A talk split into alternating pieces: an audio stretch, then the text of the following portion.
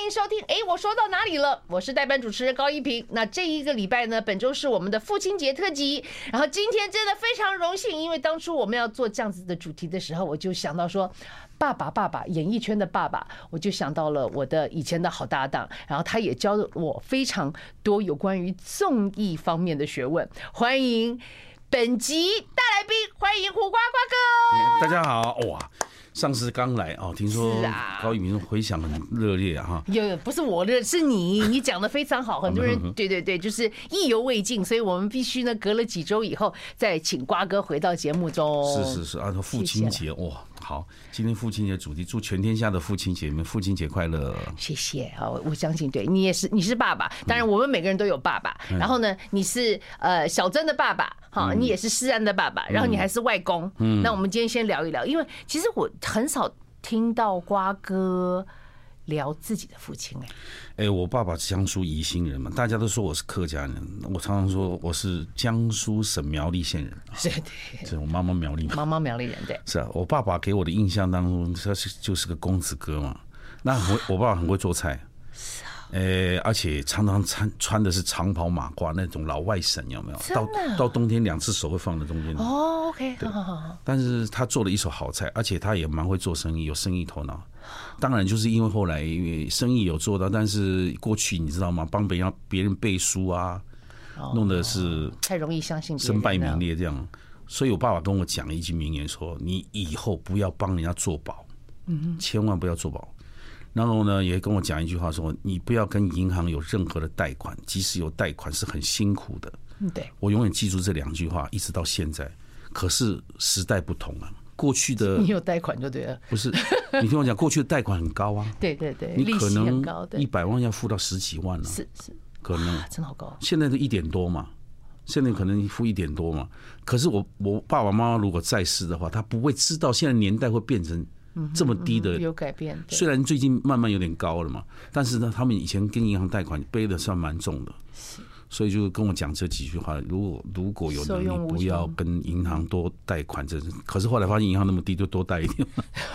对对对，这是我爸爸啦，就是他的幽默也是常常从小耳濡目染，讲话也蛮贱的。对，你像爸爸喽，这方面的才华比较像。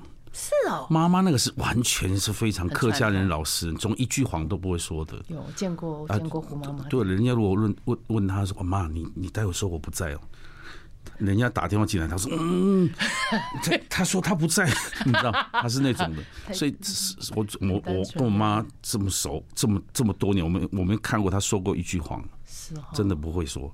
所以就是就耳濡目染，我也一句谎也不会说。啊哦啊 哦，你反正瓜哥说什么我都相信了。想学妈妈了，但是像像的爸爸，有有有，你两边的基因你都有了。对，你有听过他们怎么认识的吗？诶，有没有听过他们的爱情故事？过去都是外省人跟本省人要相认，这个要要相爱的话，几乎家长都不会同意嘛。对，所以我阿公听我听他们讲，阿公是不太赞成的。但是我我爸爸呢，很风趣幽默，对呀，口才又很好，一定又帅，对不对？又帅就知道。所以我就说我妈妈真的是也贪了他的帅，贪了他的幽默，看外表。然后这一辈子都很辛苦啊，对啊啊，但是还好了，个人感觉好就好了，嗯。那爸爸以前在家里是属于那种比较就是扮演黑脸白脸嘛？除了他幽默以外，因为幽默的爸爸并不代表他会好像谈笑风生，跟小孩在一起打玩成一片的。一般大家都比较怕爸爸，是因为我爸爸会打人的啊。你有被打？我比较少，我也比较能看脸色。我是家里排行最小的啊。那我大哥就比较叛逆啊。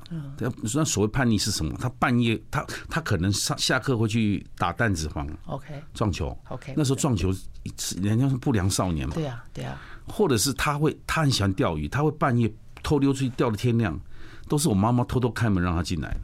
要被我爸知道这件事，吼！我们家那个晒衣的竹竿都打到裂掉了。是哦，打很严重啊。所以我们看他打，是有点杀鸡吓到，对对对，对大哥都被打成这样，我们哪敢？所以我们会比较乖一点，我们排行老四啊。那我我姐姐我哥哥都很能念书，一个师大，一个一个师大，一个东吴大学，哇，都是当当老师的。对呀。那我大哥是念军校嘛，因为他个性比较，我跟我大哥会比较像一点。那我是家里排行老四，是功课最烂的，所以我妈妈说啊，怎么办呢？都担心你以后怎么办，怎么生存下去？你最好是考个。公职职务，但那时候很流行。公务人员，对对。那在苗栗乡下，大家都嘛想着不是银行，都到中油上班。中油在那边有个探勘处。哦哦，好啊。就是就是那个什么公家机关的，你想公家机关，你也要书念得很好啊，不是你。你要至少能考试考进去。对啊，所以怎么考也也也都烂了。这个高中三年每年补考，这每年补考，但是因为我家里环境也都是因为我早上三四点都要起来工作了。我每天只要太阳好，你也在补天气好，下雨天就不用了。我们家做面条的。啊，我不知道哎，你们家做手工面条的，就是变成你三点多就起来，妈妈会开始搅面粉，我们用机器做面条，你就开始做完之后，呃，太阳刚起来，你就拿着面条去晒，因为必须要晒很长的时间，到因为那是手工的嘛，自然晒，晒到下午两点多三点，妈妈面就收起来开始切包装。啊，我念我早上六七点我还要去送货，因为赶不上升旗嘛。啊，所以老师说，你为什么都赶不上升旗？我就跟他讲，我家里情况是这样。后来老师就免我升旗，所以我去念书，除了书包之外，我还带了一个带货袋啊，就是送完货我去念书啊。那这个根本没时间看书，因为哥哥姐姐都在外地打拼的，大哥又在念军校，家里只剩下爸爸妈妈我三个人做这份事。所以你年龄跟他们比较有一点差距，哎，都差四岁吧？OK，对，差八岁四岁这样，那你变成养成了我很早睡嘛。就八点就要睡觉，因为三点就要起来。起床，嗯，哎，我觉得那个时候身体是奠定好的，就是因为这样身体还不错。早睡早起。对，那我也没时间跟同学出去玩，什么什么今天要出去旅游啊，哪里都不行，因为你必须要帮忙家里嘛。有有时候下下，如果这一个月是下雨天呢？我就轻松多了，可是家里经济会有问题，就有问题啊。所以我，所以我常常说我喜欢下雨天。人家说很奇怪，人家说喜欢晴天，你为什么喜欢下雨天？因为从小就是经历过，一看下雨天，哦，你就放心可以睡了。怪不得你那首歌《大雨大雨一直下》。对呀，啊，就是快乐的。就下雨天对我来讲，很很难得有人会喜欢下雨天嘛，都喜欢晴天嘛。对对。当然，现在慢慢我就觉得晴天的重要性。当然是我懂，都要有了。对，所以家里对我影响就造成是。啊，还是靠自己努力，所以我高中也出去打工啊，我什么工都打过啊，什么呃什么以前装苗栗最最厉害装那个胆平胆有没有？就是我们热水壶里面有装个平胆，OK，那就是一般像那个水银的那个感觉，对，你打开之后嘣，哦有有有有，你们那个那个那个平胆，那个平胆是有没有保温性？你要去测试啊，对，因为它真空嘛，你必须把平胆拿出去去装热，测试员呢？对，你就测试。一个月大概可以赚个七八千块的，这么这哎，以那个时候来讲，这样这样薪水很高哎。对啊，啊你要用一百度热水去灌，它是直立式，我懂。可是有时候灌到一半它会爆炸，啪，整个像炸弹一样，所以你有时候弹到身上都是受伤。那一个几百个你要灌，为什么要灌好？你把它放好四个钟头，比如到五点钟四五点，你开始把瓶盖打出来，你要测试那个水还热。这个就通过，以前没有那么厉害品管，都靠人工啊。Uh huh. 我还装还我还当过汽水公司的那个包扎包着十二瓶的捆绑员，就是十二瓶必须捆成一打这样。嗯、uh，huh. 去搬货啊，还在那个路路边打水泥柏油路的那种，真的铲水泥嘛。那你先讲呢，我们从那个十二瓶先讲起。那那个要怎么去缠？你用什么东西？草绳从底部开始缠，缠在上面变缠起来，那个也是要学啊，缠成一打。一打十二瓶缠好再放包装，真的？哎，我讲这个都都五十几年的事情了。可是很精彩，有人听过这个吗？我从来都不知道是这样子。哎呀，我还看见那个堆积如山的芭乐，它是做芭拉汁的嘛？嗯哼，那汽水、芭拉汁、橘子汁这种嘛？汽水啊，你他他们，然后芭芭拉堆在那边，然后拿去要做汽水，清洗干净去做芭拉芭拉汁了。芭拉的，对对对，果汁芭拉果汁。那时候还不是用化学调的嘛？那时候还中纯天然，还是纯天然，只是它比较。软一点的芭乐了，真的？你做过这么多，我从来不晓得哎。那我就靠自己赚钱呢，然后补贴家用。对，好，好，我们马上回来。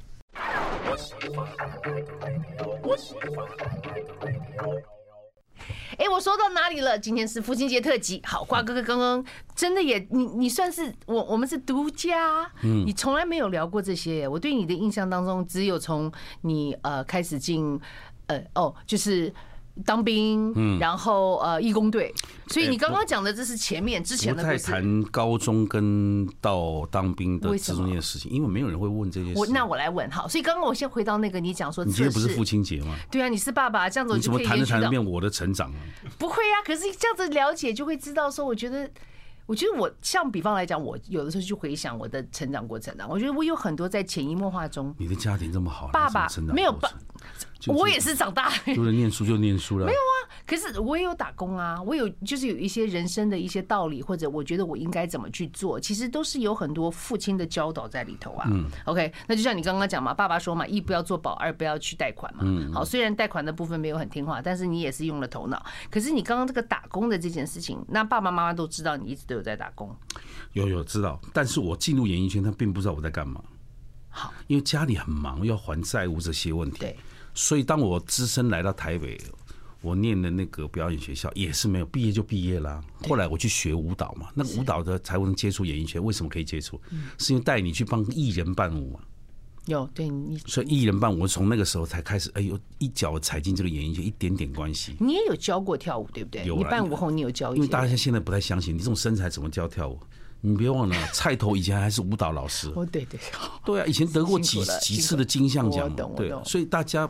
不要忽略，我们也曾经年轻，我们也曾经六十几公斤过，好也曾经是九头身，不是一直长得像八十几公斤。不会不会不会这样，OK，给这个英姿依依然 看得见。所以所以那段过程，你你我觉得，所以我现在很讲，我们年轻人，你要吃点苦，花钱都要买来吃苦。现在年轻人太安逸了嘛，就不知道这外面社社会长什么样子。我们以前就在外面社会在打拼，什么人我们没见过，对呀，对不对？所以你经验是很难用教的。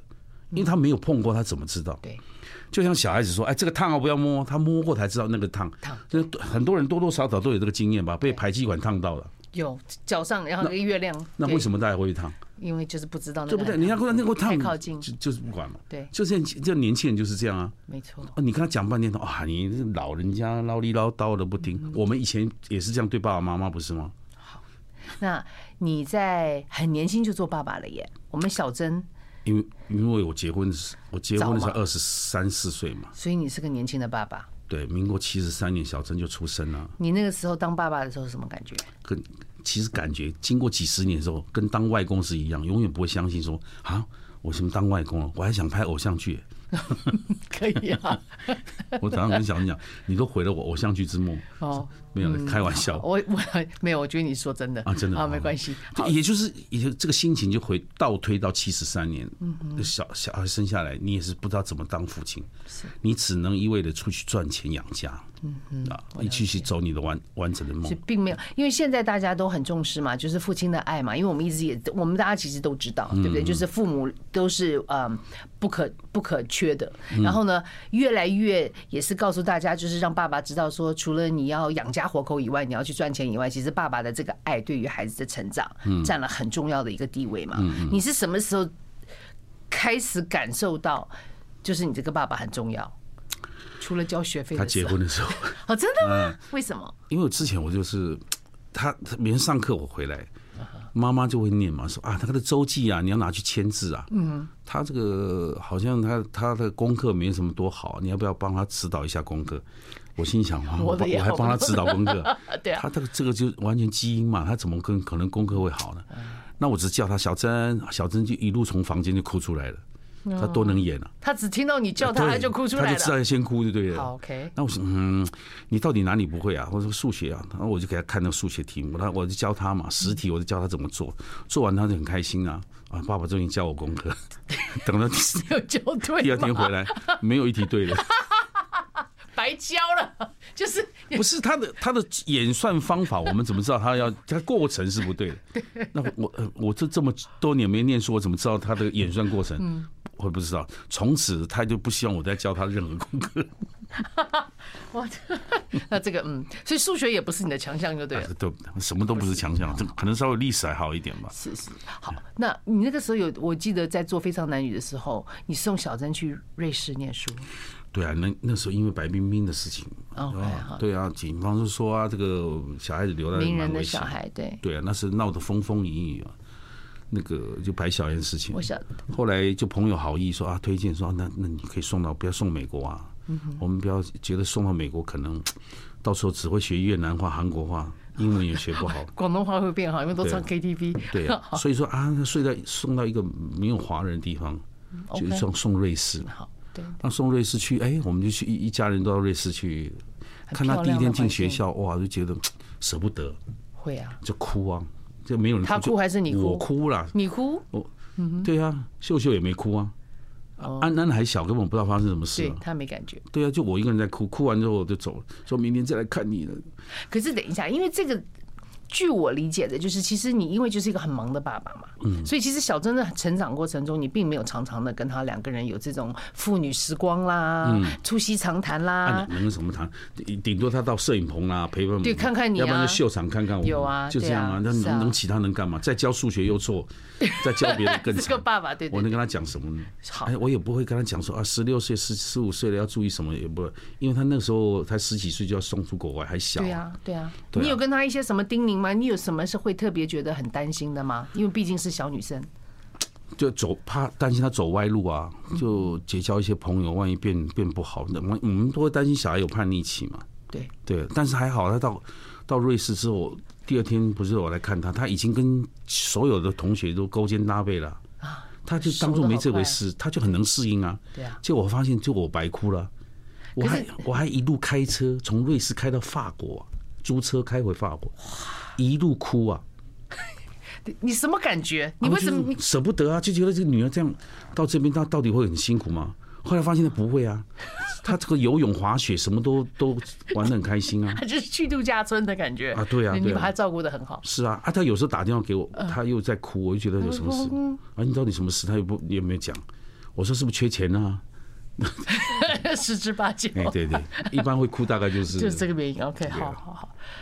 好，所以 这是女儿的部分。对啊。那可是你刚刚讲担心，你真正感觉做爸爸是结婚外。对，因为因为你永远不会相信说啊，我已经当爸爸了。当然你就不会少了一些那种陪他玩的画面。所以一刚开始会寄，因为我们在创业嘛，对，会把小孩寄托在龙潭的岳父岳母家嘛。OK。那所以他的印象就是小时候好像他，我们都把他送到阿妈家去带。哦。那我们就很少陪他。我们那时候。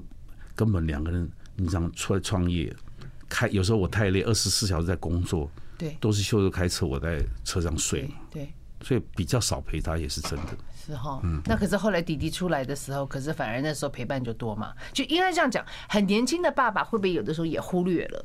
因为我觉得是随着岁月的成长，我们更有感觉，就是自己好像做父母的这个角色。对啊，学爸爸本做当爸爸本来就是一门要学的功课，妈妈也是如此。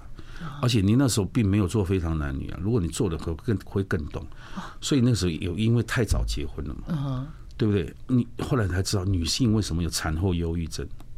好，这是跟非常男女有关哦。没有，后来因为做非常男女才知道，就可以慢慢理解啊。也做了医学节目才知道嘛。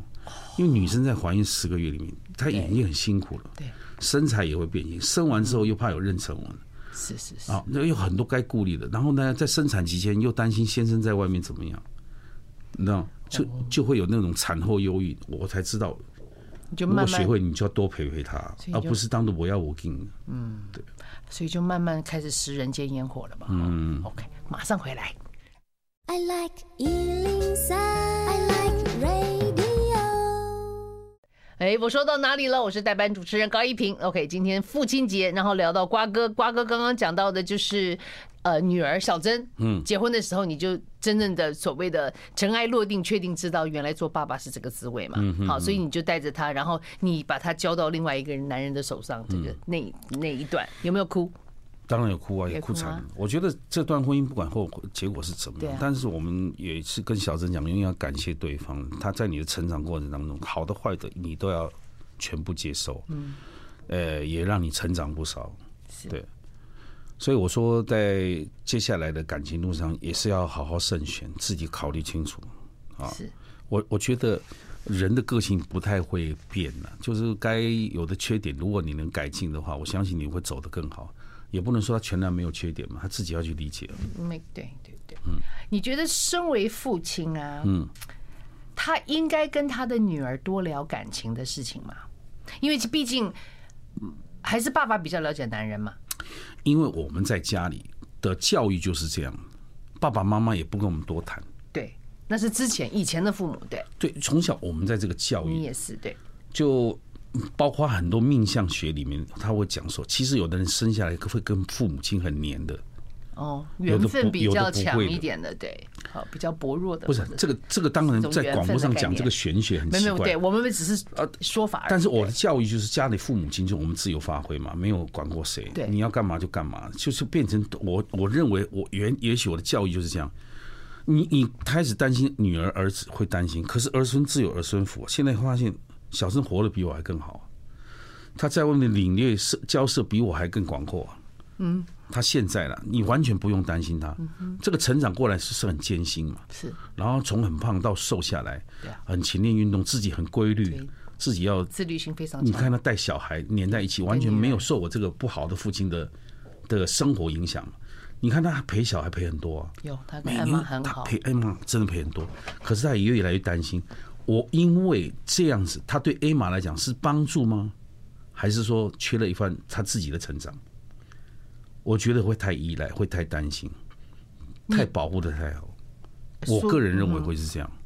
可是，如果小珍真的采取就是刚刚你的这种成长过程，或者是说你对，就是你让他嗯比较能够去做自己，或者是自我发挥的话，你觉得这样子会比较好吗？我觉得要适度放养吧。放养。哎，你你你你你有儿子，你知道，你不可能一辈子陪着他，他有一天他也是要自己生活嘛。对。对，我觉得，我觉得都有好处跟坏处了。你有了这个好处，就一定有那个坏处。嗯，你有那个坏处，就一定有这个好处。不可能是十全十美的。对，我们就是因为家里很少在管我们，所以我们变得很独立啊。对，我们很少就在社会打打拼了，保护的很好，他都不出门，宅男嘛。就像你现现在年轻人不谈恋爱啊，不太谈恋爱啊。就像我，我说安安，你到底有没有女朋友？他就说没有啊。以前他有女朋友，他会给我们看嘛。对，他死说都没有，我们就开始怀疑他一定有。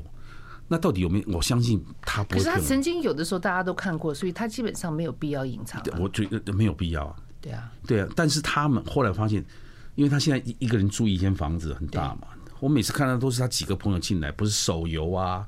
哦，就是他们打屁啊，对三 C 的世界。我跟你讲，现在年轻人不像我们，我如果有这么好的身躯，早就每天谈恋爱了。身躯就是他的身材，我懂，我晓得。就这种这种颜值，还在等什么？每天窝在家里，有点浪费的嘛，对不对？像我以前这样，我我就要感谢老天，只是怕身体不好而已。爱开玩笑，爱开玩笑，好，好，没问题。是的，好，那好，那身为儿子的爸爸，嗯，你觉得？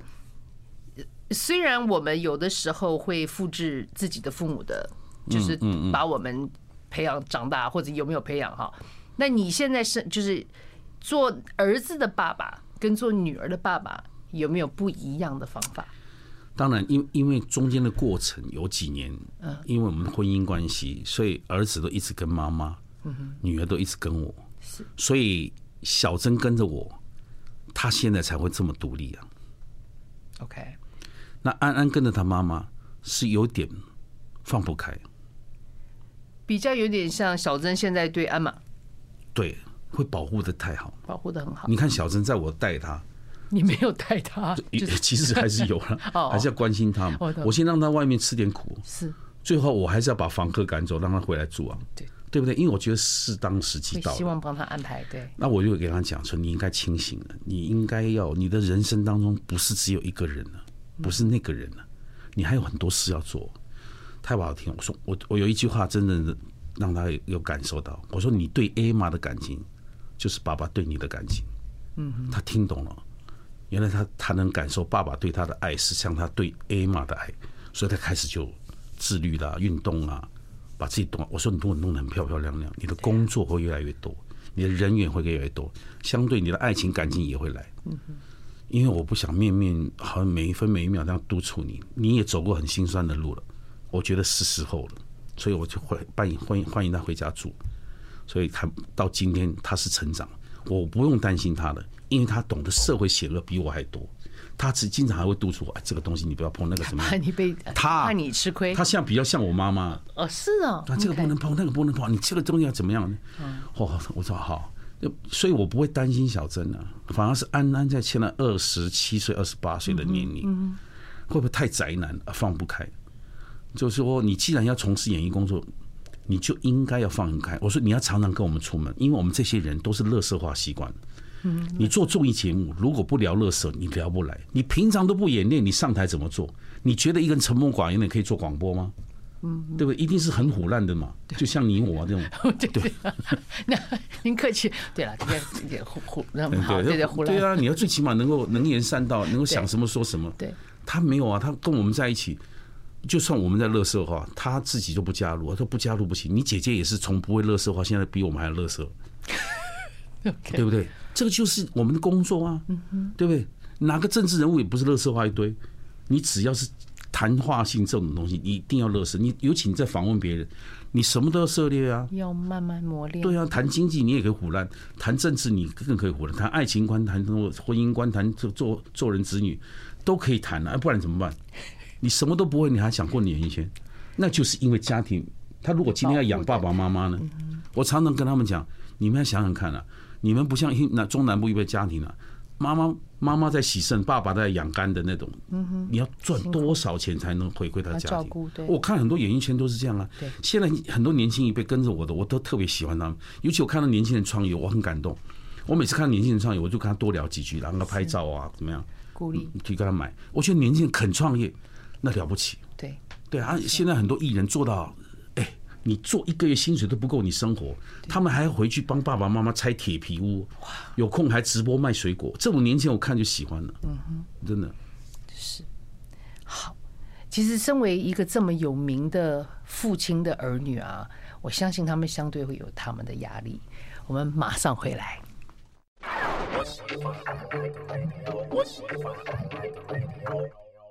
哎，我说到哪里了？OK，我们现在接下来跟瓜哥聊一下，就是身为。一个这么有名的父亲的儿女，我觉得很不容易的地方是在于，就是因为像啊安安嘛，他也是在同一个行业里头，你知道，人家讲青出于蓝，这个是我绝对相信。嗯，可是要能够胜于蓝，嗯，没有人会想说哦，我一定要去打败啊我的对不对前辈或者，可是他会听到这种声音，或者他会有这种压力的概念，就是说，因为都太太。阳光下了，所以我觉得他做的每件事，尤其是男孩子，因为我觉得安安，我跟他接触过几次，我觉得他是一个非常懂事的小孩，他非常有礼貌，可是他也受了很多的西方教育的一些影响。是，我觉得他现在困扰是在哪里呢？但因为他中文懂得没，中间黄金时期有一段时间不在台湾，这个应该问你吧？你在国外，你回来的时候，你怎么去接受中文？我说，那你怎么去？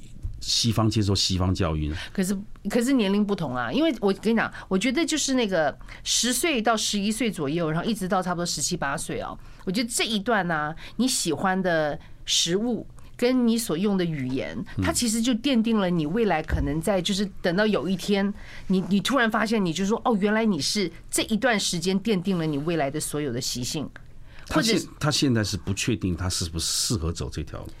那没有什么适不适合，你喜欢不喜欢比较重要。喜不喜欢是比较重要。你都不深入接触，你你我那天我跟他跟记者专访，我才突然发现一个点，嗯，他可能他的国他国中二年级出国了，就去念了七年才回来。这七年他是完全没有接接受中方文化。国中二年级差不多就是十三四岁左右嘛，对呀。所以对他他对台湾的历史啊，对对西方的历呃对国呃中国历史，或是对那个成成语的用法跟说话的方式。他会变成，我想是节奏感。你像你刚问我嘛，我记得我那个时候，反正啊，我当然我后来是因为呃考入了中视，然后新闻部。可是我真的有个感觉，就是我虽然可以说这个语言，但是是那个节奏感不一样。那老外的幽默有很多的东西啊，有的时候是不断的在消遣自己，或者是说他的那个幽默。可是像安安，因为他就是在就是这个我觉得黄金时段奠定的这个时段，他是在国外。所以我我知道他是有才华，可是就是那个节奏，他会他很适合做广播，因为我觉得做广播可以学习到很多。不管做什么嘛，我们甚至于我跟他姐姐讲，我们开跟你开个 YT，你做个型男主厨啊，你也会做甜点这些。这你不管他想说，那我想去东京学甜点，我说可以啊，所有经济我都帮你支支持啊。对啊，他讲着讲着又又又拍戏又忙怎么样？那很好啊。不。我我觉得他要努力去学某些东西。他拍戏有没有认真？我看，在我看来，他没有很认真啊。他比如说导演说用你这个角色，你可能要学一些客家话。那我就是客家人啊。他常常会问我这功课怎么样，我就录给他。你还是很没人，还没有很认真去融入嘛。当个演员没那么容易，不是他想象这么简单，去拍拍戏就可以。是不容易，对。你看很多演员都到三十几岁才才发光发热，没错，对。你很少有二十几岁就看起来有魅力在，相对他同才子里面几个都还不错的嘛。所以我觉得你这条路，你还是要比别人更认真。比如说你做时尚玩家，嗯，我说你要看的东西不是什么，你要看那个什么，吃在中国，舌尖上的中国。这些它里面的文藻文词写的很好，你要把这些念完，他怎么介绍食物，融入你自己观念，你才能讲，要不然你太不会讲了。那姐姐都快疯了嘛，那姐姐丢给他，嗯，他好吃啊，那那好吃之后呢？可是很多观众喜欢他这个憨厚嘛，是蛮可爱的，那是他的魅力啊。可是我就跟他讲，你你不可能都不进步啊，你今年这样，明年这样，你你还能在演艺圈混吗？你要做好你要进步的准备。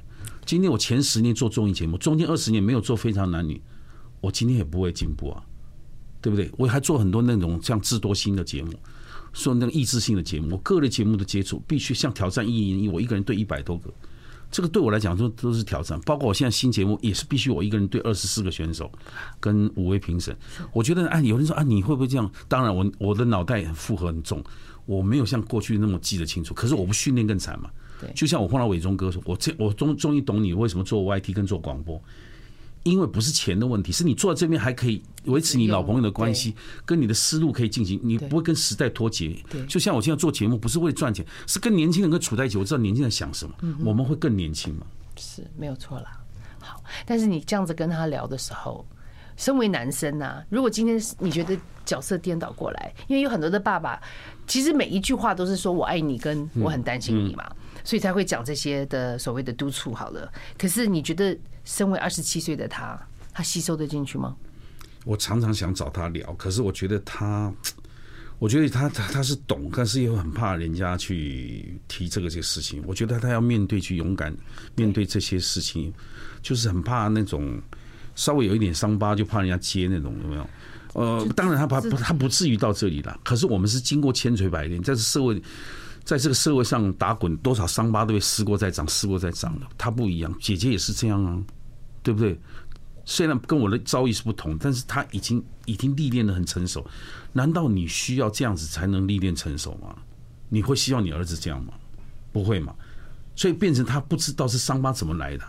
现在年轻人就是这样啊，嗯哼，就比较担心这部分。我我我我是建议他。要去历练这些事，比如说我最欣赏，我喜欢他去做过去像三立那些节目，嗯，就一部摄影带他到国外去，嗯哼，你去冒险去拍，拍出你的想法。很多做这种节目经费不多，但是旅行社赞助跑很多全世界，你训练你怎么介绍这个东西，那个种东西他不用别人教，他成长一定比别人快。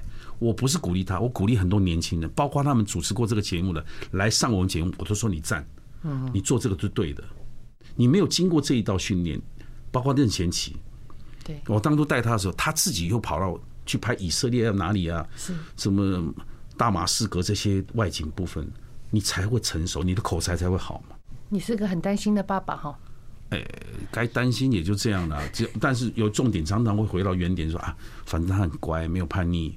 也没有不会做一些我们意想不到的事情，也就很安慰了。你会喜欢讲一句说：“我在你二十，我在二十七岁的时候，我已经怎样怎样怎样。”我不会，你不会讲，我不会讲这种。我觉得不用太显摆的，这是我们家个性的问题。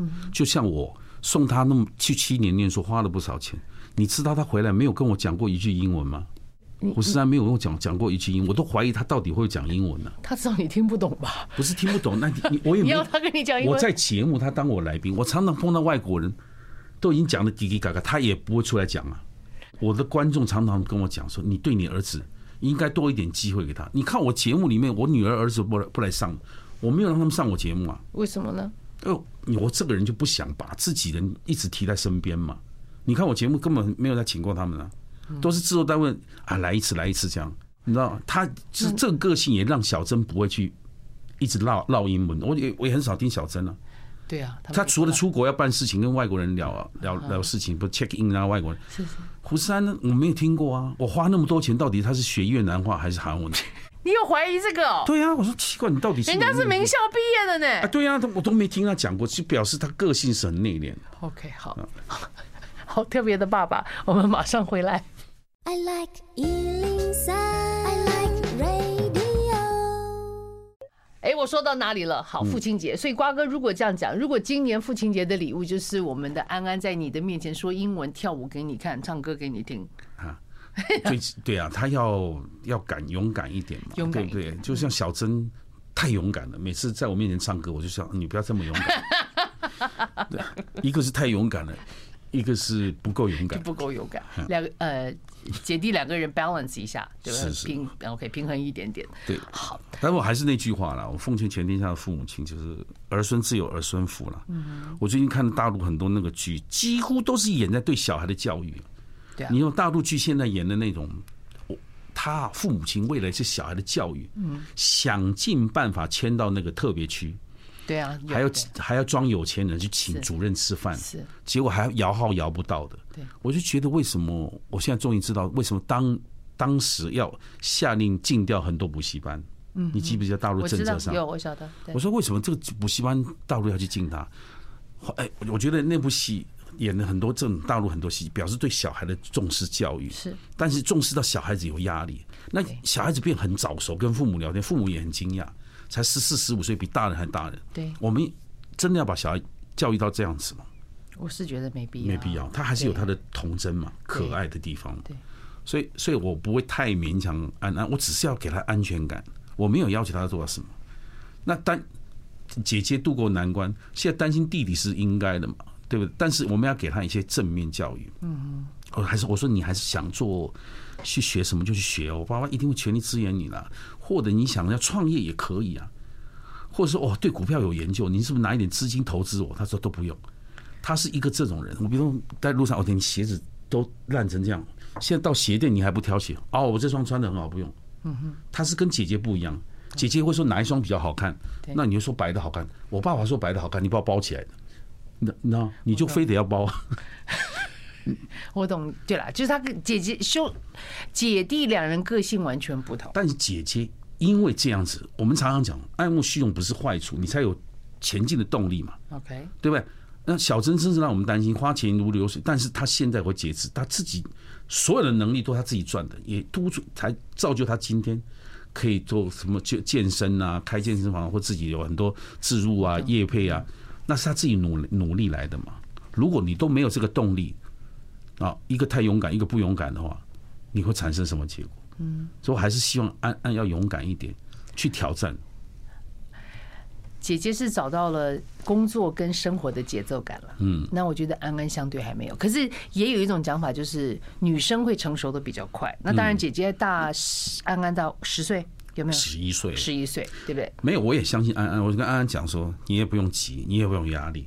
为什么？因为你的压力。等一下，你刚刚讲这些，他要没压力才怪。不是我听了，我都有压力的。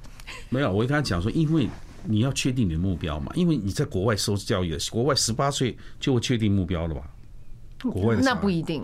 我有 OK，有另外一个说法，也就是说，如果家庭环境当中嘛，我是从十三、十二三岁我就开始也有打工，但是我打工的跟你不太一样。跟你以前的目标是什么？我没有目标啊。你没有目标？我没有啊，我就觉得说我就是一直往前走。那你怎么进入这个行业？我是考进来的啊。我是因为你为什么想要去考？你如果没，因为我是因为事实上我是念的外文系嘛，外文系本身就有很多舞台的经呃舞台的机会，因为就什么什么什么呃外文系职业干嘛的，然后我就知道说好像我对于公共这个 public speaking 就是这个大大庭广众之下我不会怯场。那那个时候这个我会试镜进中试，是因为我正好那个时候看到跑马灯，嗯，就是他们正好在招考，你知道那个那个年代还是。履历表小小一张，那就好啊。那我大学刚毕业，因为曾经有那个饭店嘛，就是那种五星级饭店，那时候在台湾也有很多在开始在建造，然后就有很多那种就是啊呃 head hunters，然后就有来说，因为外文系毕业的嘛，就来找我说可不可以去。饭店做公关部门嘛，那我爸爸听到“公关”两个字，想把我腿打断嘛，因为以前的公关跟现在公关不一样。他认为要陪酒的，对，他认为公关，对对对。所以爸爸还是比较严格。我爸爸非常传统，非常老派的。对。你在国外受教，为什么不想在美国找工作回来？因为我喜欢台湾，我很喜欢。我觉得有的时候我选就是对，那当然后来父亲也是被调回来了嘛，所以就回来了。然后呢？进中试是因为我觉得，哎，这个东西我会。嗯。可是我也曾经有想过，就是如果当初啊，真的有人引荐，说这个孩子不错，哎，你们要不要用用？跟我自己考进来，我觉得有时候那个那个那个点会不太相同吧？当然，我是从出外景开始。那我后你的中文会那么好，就是从做节目开始的。可是你在西方教育里面，中文有维持吗？我我爸爸规定家里一定讲中文，从来不准在家里面，我们也不可以穿插英文、中文这个概念，所以我们的中文都有留下来。是吗？这个是我，但是我我觉得小郑也是国外留学回来的。对啊，他的中文也很好啊。他功课也没念多好啊，他自己后来能够文章写得好。能表达那么好，我觉得他有这个天分，所以我没有担心安安，他一定有我这个基因。我跟姐姐讲，你给他时间，就是他要生活历练，对，要给他时间。对了，很多的成长都是靠自己生活一天一天生活出来的啦。嗯嗯，好啦，就是字里行间都是担心啦。那今天是父亲节，嗯，哦，那那个我我我没有找到他们，所以他们没有办法在节目穿插说“爸爸我爱你”，没有关系。他们会说我爱你吗？会啊，就是像他们现在比较懂嘛，就是父亲节一定要吃顿饭、抱抱啊，送点礼物啊。呃，对，我觉得什么东西都不重要啦，就是他们能够平安健康，就是父母最好的馈赠，对不对？嗯，就是对父母最好的馈赠。嗯嗯，你们家艾玛，你是他阿公嘛？哈，外公嘛？你说艾玛？艾玛对，艾玛，艾玛也也变化很多。我以前觉得他我们是有点距离的啊，但因为他是一直住外公家嘛。那我们觉得啊，这个好像外孙女有跟没有是一样。可是因为还好小珍一直带在身边嘛，一直在身边之后，变成后来慢慢我们有聊共同的话题。因为我还我还在这个圈子嘛。对。我现在访问的那些年轻出来比赛的歌手，都比他年纪大了。哇。都都差不多有十五十六岁。对啊，他们也十几岁了。我有一天开玩笑说，会不会哪一天我在节目访问你啊？说不定。对，其实现在就是可以了。嗯。好啦，真的很希望可以再多聊一些。但是呢，我觉得你是个伟大的父亲的角色，不管是爸爸还是阿公。然后你除了给观众朋友很多的欢乐以外，我觉得在家里有你这个顶天立地，嗯啊，应该是幸福的，很幸福的一家人。我以我个个人经验，我是觉得父母亲也不用太担忧了。不，我刚刚讲了一半，就是大陆的这样，反而是那种填鸭式的，小孩子到底快不快乐呢？好。所以我们给小孩子还是自由的空间呢，虽然不能太放任，但是还是要有自由空间。儿孙自有儿孙福啊！好的，好，那就以这一句话送给全天下的爸爸。华哥，父亲节快乐！谢谢大家，父亲节快乐！谢谢大家，谢谢谢谢。我说到哪里了？我们明天见，拜拜。